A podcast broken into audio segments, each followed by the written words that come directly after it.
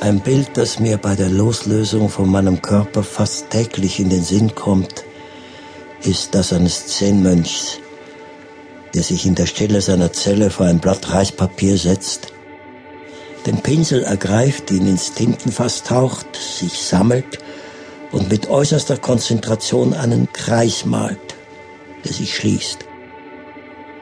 Ein Kreis, der nicht mit dem Zirkel gezogen wird, sondern mit der letzten Handbewegung auf dieser Erde. Das Leben, das sich schließt. Es ist dieser Kreis, den ich jetzt zu schließen suche.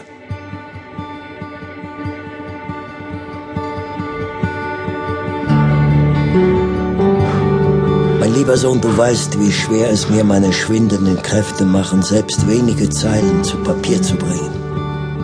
Daher ist dies kein richtiger Brief, sondern ein Telegramm.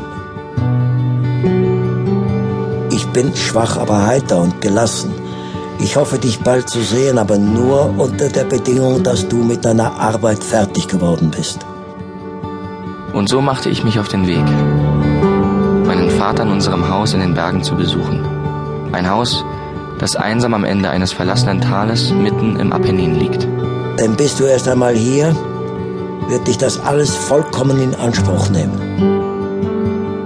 Lieber Volko, wie wäre es, wenn wir zwei uns jeden Tag unter der Pergola im Garten zusammensetzten und ich dir erzählte, was mir wichtig ist, von mir und meiner Familie, von der großen Reise des Lebens.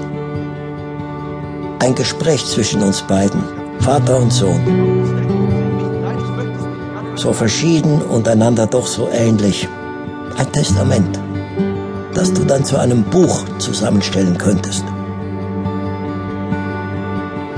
Tiziano Terzani. Das Ende ist mein Anfang. Beeil dich, denn ich glaube, mir bleibt nicht mehr viel Zeit. Ciao Fabio. Buongiorno. Buongiorno. Come sta? Ich umarme dich, dein Papa. Mama. Heiko. Heiko. Bist schon hier. Warum hast du nicht angerufen? Ich hätte dich doch abgeholt. Hab ich, das heißt, ich hab's versucht, aber es ist niemand rangegangen. Ja, ja natürlich. Ist wie schön, dich zu sehen. Und Papa, wie geht's ihm? Nicht besonders, er ist manchmal sehr schwach. Und was sagen die Ärzte? Er will sie nicht mehr sehen. Ah ja, klar. Volko.